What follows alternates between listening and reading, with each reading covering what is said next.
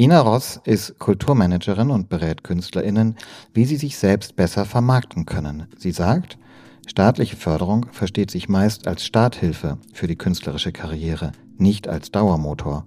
Ob das eine neoliberale Perspektive auf Kunst ist und warum KünstlerInnen nicht als kreative InspiratorInnen für die Transformation der Gesellschaft von der Allgemeinheit finanziert werden sollten, diskutieren wir mit ihr in dieser Ausgabe von Fantasiemuskel, dem Monopol-Podcast über Kunst, Wirtschaft und gesellschaftliche Transformation. Mein Name ist Friedrich von Borries. Und mein Name ist Thorsten Frehme. Schön, dass Sie uns zuhören. Fantasiemuskel, ein Monopol-Podcast in Kooperation mit Vorstellungskraft X, einer Initiative von Thorsten Fremer und Friedrich von Borries. Herzlich willkommen, Ina. Ja, vielen Dank, dass ich da sein darf. Wie bist du zur Kunst gekommen? Ich habe ähm, ganz klassisch in der Galerie angefangen zu arbeiten. Das war damals in Kopenhagen. Edition Copenhagen gibt es immer noch. Das war eine Galerie mit angeschlossener Lithografiewerkstatt. Also es hatte dieses Handwerkliche, was Kunst ja auch immer auch hat, schon mit dabei. Und da habe ich gelernt, eigentlich habe ich da alles gelernt, was ich über Kunst wissen wollte. Und ich habe auch Kunst verkaufen gelernt und ich habe auch Künstlerinnen dort kennengelernt, die teilweise bis heute sehr in meinem Freundeskreis sind. Ganz klassisch in der Galerie angefangen zu arbeiten. Finde ich eine interessante Definierung. Gab es da noch einen Schritt davor, wie du zur Kunst bekommen ist? Weil man fällt ja nicht so von oben in die Galerie. Ich bin Tatsache aber reingefallen, also oder besser gesagt reingegangen. Also ich habe Literatur studiert in Greifswald. Ich war also noch Studentin und bin dann nach Kopenhagen gekommen, weil es dort ein Austauschprogramm gab. Und mich hat aber Literatur nicht mehr so wirklich interessiert und ich fand es auch so eine brotlose Kunst und dachte, äh, der Galeriebetrieb ist viel spannender und Kunst verkaufen ist viel interessanter. Und ich bin wirklich in diese Galerie reinmarschiert, weil es, weil die dort viele deutsche Künstlerinnen hatten und habe den Partnern dort gesagt, guten Tag, ich habe keine Ahnung von Kunst, wird aber hier arbeiten, habt ihr einen Job für mich? Es, also wirklich so, es ist jetzt nicht nur im Nachhinein so eine schöne Geschichte, sondern so war es. Und die, es waren vier Partner, die guckten sich auch an und sagten dann zu mir, ja, wissen wir eigentlich nicht, kommen heute Abend zur Eröffnung, da ist Günter Grass. Und als ich dann da war, sagten sie zu mir, wenn du es schaffst, mit Günter Grass zehn Minuten zu reden, hast du den Job. Und dann bin ich dahin und Günter Grass, brauche ich glaube ich nicht sehr viel zu sagen, war natürlich mit so einer Gruppe und alle ganz wichtig und so weiter. Und dann bin ich dahin und diejenigen, die Günter Grass kennen, wissen ja, alter Sozialdemokrat, sehr sozial. Und ich sagte zu ihm, Herr Grass, ich muss mit Ihnen zehn Minuten reden, können Sie das machen? Und das haben, so hat es, so hat es angefangen. Und worüber habt ihr gesprochen? Äh, seine Frau war aus Greifswald und oder war da geboren und ich hatte ja in Greifswald studiert und das war eins und dass es halt auch eine schöne Galerie ist, wo man sehr gut arbeiten kann und diese Dinge. Ich war super aufgeregt, ich war ganz klein und er war der große Günter Grass und ja, aber so bin ich zur Kunst gekommen. Dann sind wir eigentlich auch schon gleich bei der Selbstvermarktung. Ähm, Kunst verkaufen, hast du eben auch gesagt. Ähm, hat dich interessiert und du hast ein Buch mit dem Titel geschrieben, Wie überlebe ich als Künstlerin? Eine Werkzeugkiste für alle, die sich selbst vermarkten wollen. Jetzt klingt ja Selbstvermarktung furchtbar unromantisch und ist auch kein positiv besetzter Begriff. Will man als Künstlerin nicht lieber entdeckt werden, als sich selbst zu vermarkten? Ist das eine bewusste Provokation von dir? Ja, absolut. Äh, es ist ein absolut unromantisches Buch. Darf ich das jetzt mal wirklich im, im, tiefsten Sinne dieses Wortes sagen? Weil ich finde, dass unsere romantische Kunstauffassung vor allem diesen, den Preis für diese Kunstauffassung die Künstlerinnen selbst äh, bezahlen müssen. Weil wir kennen alle dieses Bild von dem armen Poeten, der da ganz glücklich mit, mit einem Dach, äh, tropfenden Dach sitzt und so weiter und ganz froh sein kann, dass er überhaupt Kunst machen kann. Und deswegen glauben alle, Kunst braucht man nicht zu bezahlen, äh, man braucht Künstlerinnen nicht zu bezahlen. Und dieses Buch ist ein unromantisches Buch, was sagt, nein, Kunst muss bezahlt werden und Selbstvermarktung gehört zum Beruf Künstlerin dazu. Und ich mache eine klare Unterscheidung zwischen Künstlerin sein und Künstlerin als Beruf. Und bei Künstlerin als Beruf gehört diese Seite, diese organisatorische Praxis, das Marketing, das Selbstmarketing, das Management einfach dazu. ihr schaut jetzt sehr ernst, aber so ist es. Und jemand, der das nicht kann, ist kein Künstler oder? Nee, der ist absolut Künstler, aber der sollte den Beruf Künstlerin nicht äh, ausüben. Der sollte sich einen Brotberuf suchen und seine Kunst äh, machen nebenher als Hobby. Und dagegen ist übrigens gar nichts zu sagen. Du ähm, unterrichtest das ja auch an einigen Kunsthochschulen. Ist dein Eindruck, dass das an Kunsthochschulen zu wenig unterrichtet wird? Ist dein Eindruck, dass die Studierenden ähm, das suchen oder gibt es da eher so ein, äh, was ist das denn? Selbstvermarktung will ich nicht. Also was ist da dein Eindruck? Eigentlich alle Eindrücke, die du gerade gesagt hast. Also ich unterrichte in der Tat in den Kunsthochschulen und äh, eine meiner großen, meiner großen Kritik an den Kunsthochschulen ist, dass sie diese Seite, die ja wirklich 50 Prozent des Berufs ausmachen, viel zu wenig in diese Ausbildung Künstlerin mit hineinnehmen. Es wird immer Schutzraum Hochschule gesagt und das finde ich an sich auch richtig, aber äh, man schützt die Künstlerinnen nicht, wenn man ihnen diese Seite vorenthält und dann sagt, der Markt wird es schon regeln und sie werden entdeckt oder irgendwelche Sachen. Äh, die meisten schlagen hart auf, nachdem sie die Kunsthochschule ähm, beendet haben. Und das hat oftmals nicht nur unbedingt was mit Talent und den ästhetischen Qualitäten zu tun, die sie haben, sondern gerade damit, dass sie das andere, was auch ein Handwerk ist, mein Buch heißt ja eine Werkzeugkiste, äh, einfach nicht können. Und Künstlerinnen suchen das, ja, und sie haben Angst davor, und zwar richtig große Angst. Weil je weniger man von etwas weiß, desto äh, größer und, und ähm, so größere Angst hat man auch davor. Wenn sie aber von Anfang an mit diesen Sachen vertraut gemacht werden, wenn sie auch ein eigenes, eigenes künstlerisches oder eigentlich handwerkliches Verständnis von diesen Sachen entwickelt hätten, ähm, würde es ihnen viel leichter fallen. Ich würde sogar so weit gehen, als es würde ihnen auch Freude machen. Und sie würden auch ihre eigene Sprache darin finden. Und das ist eigentlich mein Ziel in meiner, meiner Lehre.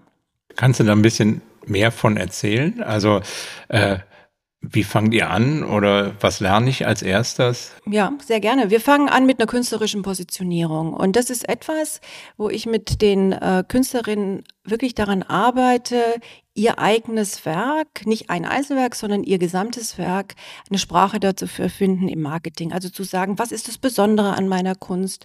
Was unterscheidet mich von anderen? Vielleicht auch, was habe ich für Referenzen in der Kunstgeschichte oder vielleicht auch in gesellschaftlichen Diskursen oder politischen Diskursen, da wirklich mal sprachfähig zu werden. Denn mir ist es sehr wichtig, äh, bei diesem ganzen Marketing die Künstlerin selbst auch zu stärken, zu sagen, ihr geht da raus, ihr müsst auch die also die, die Deutungshoheit für euer Werk bei euch behalten. Das ist sehr wichtig. Das ist euch vielleicht als Studierende noch gar nicht so wichtig. Aber wenn ihr dann da draus geht, äh, um das auch wirklich zu schaffen, müsst ihr das, diese Sachen auch können. Ähm, und damit fangen wir an. Wir machen aber auch ganz langweilige Sachen wie Kosten- und Finanzierungspläne, wie stelle ich Anträge, was gibt es für öffentliche Förderungen, wie arbeite ich mit Sponsoren. Auch diese Sachen, aber auch eine Haltung zu finden zum Marketing, weil ich glaube halt mit diesem Entdecktsein entdeckt werden. Ich glaube nicht wirklich dran. Es kann sein, dass es mal irgendjemanden passiert. Sehr gut, wunderbar. Aber ich finde, dass Erfolg sehr oft gemacht wird. Und ihr heißt ja auch bei euch hier Muskeln und trainieren und anders ist es da auch nicht. Ja, es gibt immer einen Rest. Das ist, es gibt immer ein Geschenk da draußen für die wichtigen Sachen. Also es kann immer sein, dass du am richtigen Moment den richtigen triffst, am richtigen Ort. Aber darauf eine ganze Karriere aufzubauen, würde ich abraten. Ich würde doch noch mal auf dieses Thema der Vermarktung eingehen, weil die Welt der Kunst besteht ja aus verschiedenen Räumen und es gibt einmal diesen großen Raum Kunstmarkt und ähm, es gibt keinen neoliberaleren Raum als, als diesen, wo man, ich sage jetzt mal polemisch, aus äh, einem Stück Papier, ähm, was einen Materialwert von zwei Cent hat, einen Verkaufswert von 100.000 oder 50.000 ne, generieren kann, also unheimliche Wertsteigerungen ähm, in unheimlich kurzer Zeit. Ja, yeah. ähm, und dann gibt es noch einen anderen Raum, wo die AkteurInnen ja selber sagen, wir wollen mit Markt gar nichts zu tun haben, wir wollen Gesellschaft verändern, wir machen partizipatorische Projekte, wir haben soziale Anliegen etc. Absurderweise überlagern die sich manchmal und man kann kapitalismuskritische Kunst für sehr viel Geld kaufen.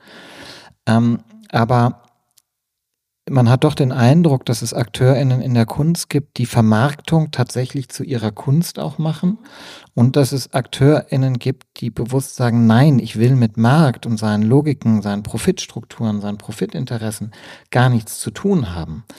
Und ähm, da frage ich mich, wie, wie du da reinpasst. Ja, also kommen zu dir diejenigen, die eh sozusagen so ein marktfähiger Künstler, Künstlerin werden wollen und schon 25 Stipendien haben und jetzt nochmal gucken, wie sie mehr draus machen?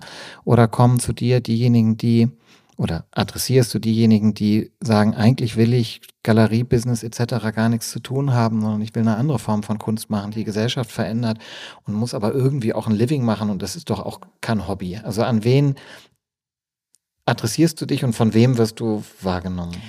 Ähm, eigentlich ist es so eine gute Mischung. Ähm, in der Tat sind, kommen zu mir schon Leute eher, die ähm, einfach, und mein Buch heißt ja nicht umsonst, wie überlebe ich als Künstlerin nicht, sondern wie mache ich, wie werde ich ganz erfolgreich oder wie kann ich den Kunstmarkt äh, für mich gewinnen, sondern es geht wirklich eher darum, ähm, was du jetzt auch sagst, so eine Art ähm, Living zu machen mit den Sachen, die meine Kunst ausmachen. Und das können unterschiedliche Sachen sein. Das können sehr politische Sachen sein, partizipative Sachen, die äh, jetzt eben selber im Kunstmarkt, in den Galerien äh, gar nicht so sich widerspiegeln, aber da auch wirklich Strategien miteinander zu entwickeln, zu sagen, wie kann ich da trotzdem überleben mit meiner Kunst, ohne zu viel Kompromisse zu machen. Das ist eigentlich so das Thema. Und die Künstlerinnen da auch selber stärken, äh, auch zu sagen, hey, stellt euch breit auf in eurer Finanzierung, denkt auch daran, dass ihr, wenn ihr die 30 oder die 35 überschreitet,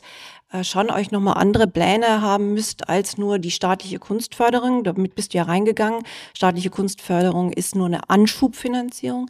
Diese Sachen. Es gibt auch kapitalismuskritische Kunst, aber trotzdem muss der Künst, muss die Künstlerin überleben in dieser Kunst, wenn sie das äh, als Beruf machen will. Oh, und da einfach auch Strategien zu finden, das ist meine Aufgabe kommt zu mir jemand, der schon äh, fünf Galerien hat und seine Preise im ähm, 10.000 und mehr ist? Nein.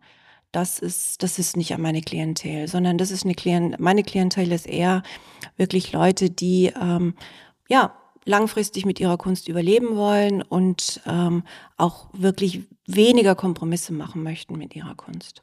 Heißt das, aber es, es, es gibt ja sehr, sehr viele Wege, die vorstellbar sind. Also ob es Förderungen sind, ob es eine Positionierung gibt. Ähm, aber vielleicht in Richtung Zukunft und Transformation auch gefragt, äh, eine Zusammenarbeit mit, mit Unternehmen.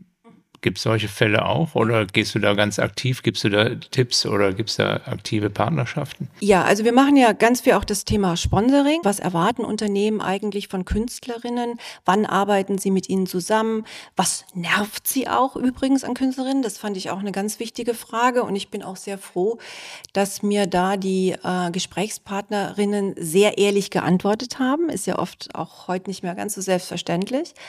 Ähm, das ist sehr wichtig, aber auch äh, Künstlerinnen, die in die Unternehmen reingehen und da auch mit auch stören und auch mit Strategien arbeiten, um auch mit Mitarbeiterinnen dort zu motivieren oder mit einzubinden. Das sind alles Dinge, die mich sehr interessieren und schon immer interessiert haben. Also da rede ich wirklich über lange Zeiträume. Und was nervt Unternehmen an KünstlerInnen? Dass Künstler immer so äh, wissen, ähm, dass, also, wenn du mit einem Unternehmen zu tun hast, was seit Generationen, meinetwegen mit so Sachen wie Umwelt oder mit, oder ein Chemieunternehmen, was sehr, äh, eben seit Generationen damit arbeitet und dann kommt ein Künstler, der dieses Thema gerade mal so zwei, seit zwei Jahren bearbeitet und kommt dann und sagt, also ich erkläre euch jetzt mal, wie das zu machen ist dann ähm, glaube ich, ist von Unternehmerinnen-Seite schon mal so ein bisschen eine Irritation zu sagen, ja, ähm, hast du dich eigentlich mit uns und unserer Geschichte schon mal beschäftigt und weißt du, wie lange wir hier mit solchen Themen, mit so bestimmten Stoffen und so weiter arbeiten? Das wäre schon ganz gut, bevor du zu uns kommst. Also diese Selbstüberschätzung, dass man ähm, alles verstanden dass hat. Dass man als Künstler immer auch Experte oder Expertin dann für das ist, äh, an dem man gerade temporär arbeitet. Sollten Unternehmen umgekehrt auch vielleicht künstlerischer denken, anstatt, ähm, ich sag mal, sie nur zu finanzieren oder zu sponsern? Das machen, das machen auch Unternehmen. Ne? Also äh, es ist ja, das sind ja keine neuen Modelle, dass man auch ähm, Künstlerinnen einlädt, auch zu Fragen wie Führung. Ne? Äh, also ich glaube, da das brauche ich hier, glaube ich, gar nicht so genau zu erzählen. Das ist das ist ja sowieso, aber auch Künstlerinnen einzuladen, wirklich unbewusst zu stören, um auch mal so äh, Prozesse wieder neu anzugucken äh, und auch mit anderen Perspektiven. Und das Verspielte auch, was Künstlerinnen auch haben, äh, das Risikoreiche, das Risikofreudige, da auch ähm, mit reinzubringen in die Unternehmen. Also ich glaube, das sind sehr spannende ähm, Kooperationen und die werden auch gemacht und die sind auch von Unternehmerinnenseite sehr bereit dazu. Ja. Also nicht nur eine, nicht nur ich gebe Geld und du machst dann sowieso, was du machen willst, sondern da auch wirklich mehr auf Zusammenarbeit zu setzen. Ich würde gerne nochmal auf diese Frage zurückkommen, ob staatliche Förderung nicht doch ein Dauermotor sein könnte. Ähm, also dieses, dieses Bild, irgendwann kommt halt der Markt und du musst dich dann abfinden, da könnte man ja auch sagen, nein, will ich nicht. Äh, man könnte auch sagen, wir müssen an einer Zukunft arbeiten, in der Kunst, auch die Kunstproduktion und nicht nur das, was Museen machen, das Sammeln und Ausstellen und Vermitteln, Teil der Daseinsfürsorge ist, weil Künstlerinnen und Künstler mit ihrer Art zu denken wichtige Impulse auch für gesellschaftliche Entwicklungen und Transformationen geben. Und ähm, das ist ja auch ein Teil dieser Grundeinkommensdebatte. Ähm, ist das auch was, was dich umgeht oder hast du einfach diesen pragmatischen Zugriff? Wir leben im Kapitalismus, Punkt aus. Im Moment ist das nicht vorgesehen, also müssen wir uns irgendwie zurechtfinden? Also mehrere Antworten wie immer an dieser Stelle. Also einerseits bin ich schon, äh, finde ich schon richtig, dass ähm, es so eine Art Anschubfinanzierung gibt, dass der Staat einspringt, gerade nach dem Beendigung des Studiums und die Karriere startet, ja, ähm, aus, aus verschiedenen Richtungen. Ich bin aber auch dafür zu sagen, na ja, aber irgendwann müsst ihr selber gehen. Und der Markt an sich, was ist denn der Kunstmarkt? Der Kunstmarkt selber ist ja so unterschiedlich. Wir gucken immer auf die großen Verkäufe und auf die Auktionshäuser und so weiter. Das ist doch aber nur ein ganz, ganz kleiner Prozentsatz. Der Markt selber ist das sind teilweise kollektive Formate auf dem Land, wo man zusammen ist. Das sind ganz andere gemeinschaftsbildende Dinge. Markt hört sich immer so kalt und Geld und so weiter. Markt hat auch ganz unterschiedliche Formen und dass da Künstlerinnen auch gerade, wie gesagt, wir gucken immer in die Metropolen, aber die spannenden Sachen sind offen äh, auch manchmal in der Provinz, äh, die da sich ihre eigenen Märkte da schaffen und das ist kollektiv und das ist partizipatorisch und das ist zusammen in der Gemeinschaft. Und dass das funktionieren soll irgendwann, finde ich gut. Dann finde ich wieder, gibt es eine Phase und das haben wir ja auch, das, darüber reden wir so wenig, finde ich, wenn Künstlerinnen ganz alt werden, äh, da wieder, dass dann wieder so eine Art staatliche Fürsorge auch kommt, weil Künstlerinnen da oft sehr ähm, durch ihre Biografien, durch dieses nicht regelmäßige Einzahlen und so weiter in die Versorgungssysteme da oft auch alleingelassen werden. Da bin ich wieder sehr dafür, dass ein Staat sagt, Moment, da haben wir Programme, da haben wir äh, Strukturen für euch. Aber in der zwischen der Karriere finde ich, ja, kreativ seinen Markt zu finden, ist Teil des Berufs Künstlerin. Und ähm, da, ja, da bin ich sehr dafür. Wenn wir mal in die Zukunft spinnen und fantasievoll denken, wo siehst du die Kunst in, in, in einigen Jahren oder welche Möglichkeiten schlummern noch? Du hast ja selber auch äh, einige Jahre in Indien verbracht und hast ja auch Beispiele mal mitgebracht aus dem Kunstwerk, die äh, besonders partizipatorisch, äh, glaube ich, gewirkt haben oder Kunstorte auch anders äh, eingegliedert waren. Ähm, was bringst du da mit und was siehst du für Potenziale? Also ich bringe da vor allem von Indien mit äh, Kunst wirklich so, ähm, also Kunstinstitutionen, Kulturinstitutionen als soziale Orte sehr viel stärker noch als hier, wobei das jetzt hier gerade sehr stark anfängt, muss ich sagen. Also als ich jetzt zurückgekommen bin aus Indien, habe ich gemerkt, dass dieses Thema auch hier sehr heiß ist, aber auch Kunstformen. Also ähm, ich habe ja in meinem zweiten Buch über ein Museum gearbeitet, aber ich habe auch sehr viel ähm, recherchiert über Theaterformen. Wie können kann Theater eigentlich auch so ein Motor auf dem Land sein? Und das ist in Indien auch nochmal ähm, sehr viel stärker mit, mit Gemeinschaft gekoppelt, äh, dass auch wirklich Theatergruppen teilweise mit den Gemeinden, wo sie hinkommen, ihre Gewinne teilen und dann werden Schulen gebaut und Gemeindehäuser gebaut. Also da wirklich schon so richtige Gemeinschaft Geschäftsmodelle und es ist immer noch Markt, aber es ist natürlich, äh, hat dieses soziale, diesen Gemeinschaftscharakter und das interessiert mich immer sehr, äh, weil, und da finde ich, können wir auch sehr viel von solchen Ländern wie Indien lernen, wo viele Sachen nicht so selbstverständlich sind, auch so, ähm, ja, auch so die Boxen nicht so ganz fest sind. Also was ein Museum ist, ist da in der Diskussion, genauso wie was muss denn Theater eigentlich leisten. Da sind die Kunstbegriffe auch noch sehr viel weicher und viel größer und inklusiver. Und solche Sachen bringe ich zum Beispiel aus Indien mit und finde es sehr spannend, auch in unserer Diskussion hier. Mich würden da die Akteurskonstellationen nochmal interessieren, weil zumindest für den deutschen Raum ich manchmal den Eindruck habe, dass diese Öffnungsversuche, die Museen und andere kulturelle Institutionen vornehmen, ähm, doch zuweilen der Not geschuldet sind, dass sie halt leer sind ja. ähm, und ihre Aufgabe, die sie mal hatten, insofern nicht mehr erfüllen, weil sie nicht mehr nachgefragt ist und es eher so ein verzweifeltes Neuerfinden ist, um irgendwie noch eine Legitimationsberechtigung zu haben. Ist das in Indien auch so, dass das sozusagen althergebrachte Institutionen sind, die sich neu erfinden müssen, weil, weil äh, sich sonst keiner für sie interessiert oder sind es andere Motivationen, die, die dazu geführt haben? Ähm, das die Institutionen in Indien haben natürlich das koloniale Erbe und das ist das, was sie leer macht. Also dieses und sie haben vor allem auch sind das Institutionen, die äh, mit Autorität und Hierarchie zusammengebracht werden. Und deswegen sind sie leer. Und das ist der Druck, warum äh, jetzt Neugründung, ich habe über ein, neu gegründetes Museum gearbeitet, komplett andere Konzepte macht. Also es ist auch aus der Not geboren, aus einer anderen als bei uns, aber mit dem Resultat, mit dem gleichen. Ich bin durch sehr viele leere Museen in Indien gefahren und habe die mir angeschaut, bevor ich dann ein Fallbeispiel gefunden habe, wo alles ganz anders lief und das ich dann auch untersucht habe.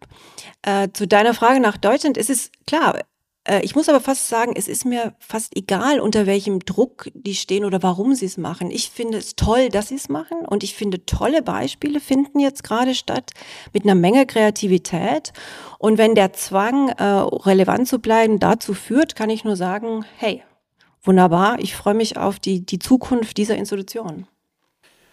Welche Beispiele gehen dir gerade durch den Kopf? Wenn äh, Friedrich hier gerade sitzt, denke ich an Hamburg und denke an ein Museum für Kunst und Gewerbe, was ich sehr lange nicht angeguckt habe, weil es für mich ein Profil vorher hatte, was mich nicht so interessiert hat. Und es ist genau am Bahnhof, eigentlich gut erreichbar in der Innenstadt.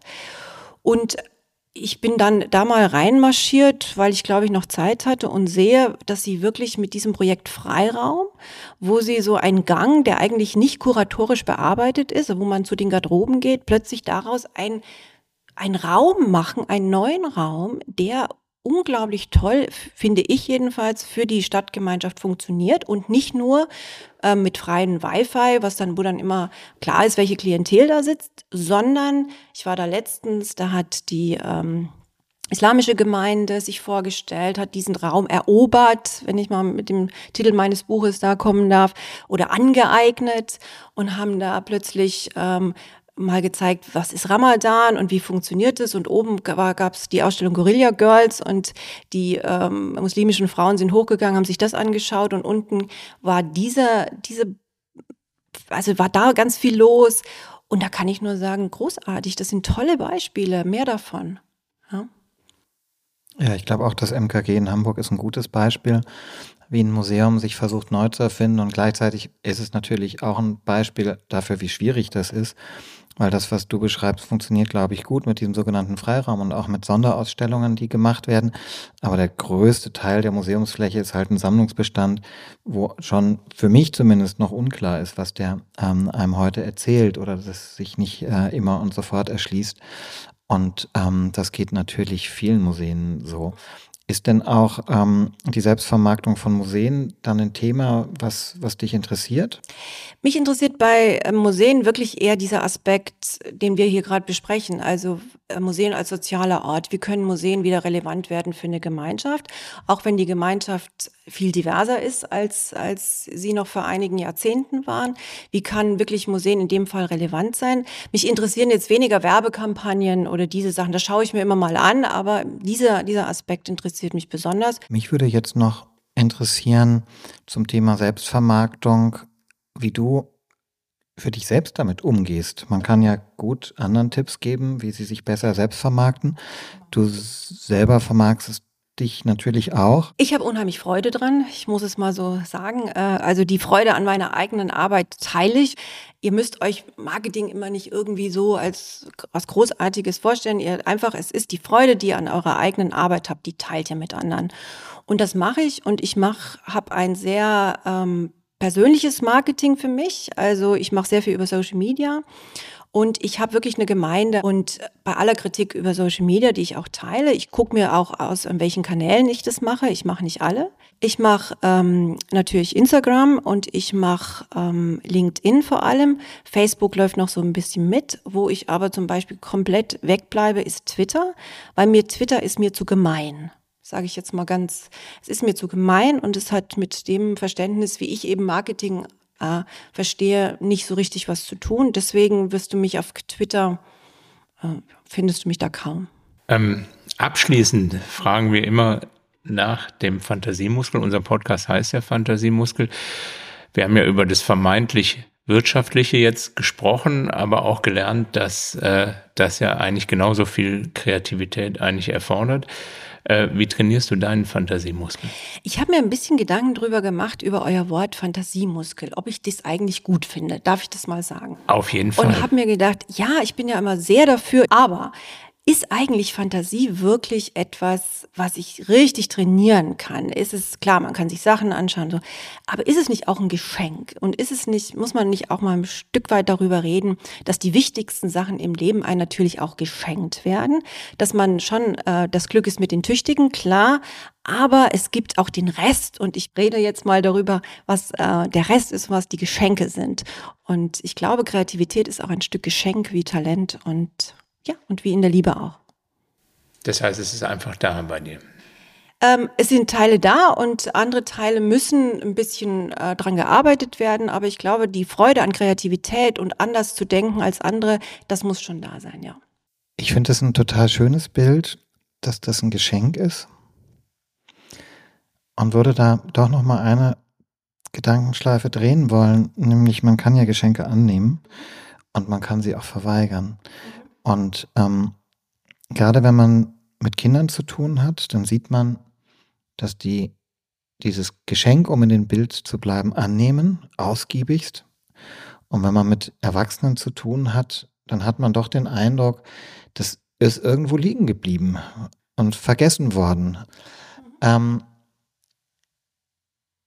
aber dann würde ich trotzdem dich nochmal fragen, wie, pflegt man dieses Geschenk? Wie wertschätzt man dieses Geschenk? Wie erhält man es sich? Denn ja, du hast, besser. Du hast ja genickt bei der Beschreibung, dass da irgendwas verloren gegangen ist. Also nochmal anders gefragt, wie glaubst du, erhält man sich dieses Geschenk, was man im Leben mal bekommen hat und was dann doch in der Realität von Arbeit, sozialen Beziehungen, Zeitstress verloren zu gehen scheint bei vielen oder droht? Also erstmal glaube ich die Erkenntnis, dass es ein sehr wertvolles Geschenk ist. Damit fängt es sicherlich erstmal an. Und auch, dass es etwas ist, was ein äh, das Leben lang begleiten kann und einen sehr viel wieder wieder, immer wieder schenkt. Das ist nicht nur ein Geschenk, was man einmal im Leben kriegt, sondern das ist etwas, was immer wieder ständig einem etwas gibt. Gleichzeitig ist es aber auch so, finde ich, dass Kreativität auch heißt, dass du oft ein Risiko eingehen musst und äh, auch, dass du auch bereit sein musst, dich zu blamieren. Übrigens, auch das ist etwas, was ich immer in meiner Karriere und auch mit meinen Künstlerinnen immer wieder sage: Seid bereit, euch zu blamieren. Es ist ähm, es ist, es gehört einfach dazu, dass ihr wach bleibt und dass ihr auch äh, weiterarbeitet und dass ihr euch auch ähm, eigensinnig und widerstandsfähig bewegt. Und das sind all die Dinge und das gehört alles in diesen Begriff des Pflegens von Kreativität bei mir dazu. Dann würde ich sagen, das war ein schönes Ende. Das war ein schönes Geschenk. Vielen Dank. Und in der nächsten Ausgabe vom Fantasiemuskel treffen wir den Start-up-Unternehmer Alexander Dudkin der eine digitale Non-Profit-Plattform für Kunst ins Leben gerufen hat, die sich mit Natur, Klimawandel und damit verbundenen Themen auseinandersetzt. Fantasiemuskel. Ein Monopol-Podcast in Kooperation mit Vorstellungskraft X, einer Initiative von Thorsten Fremer und Friedrich von Borries.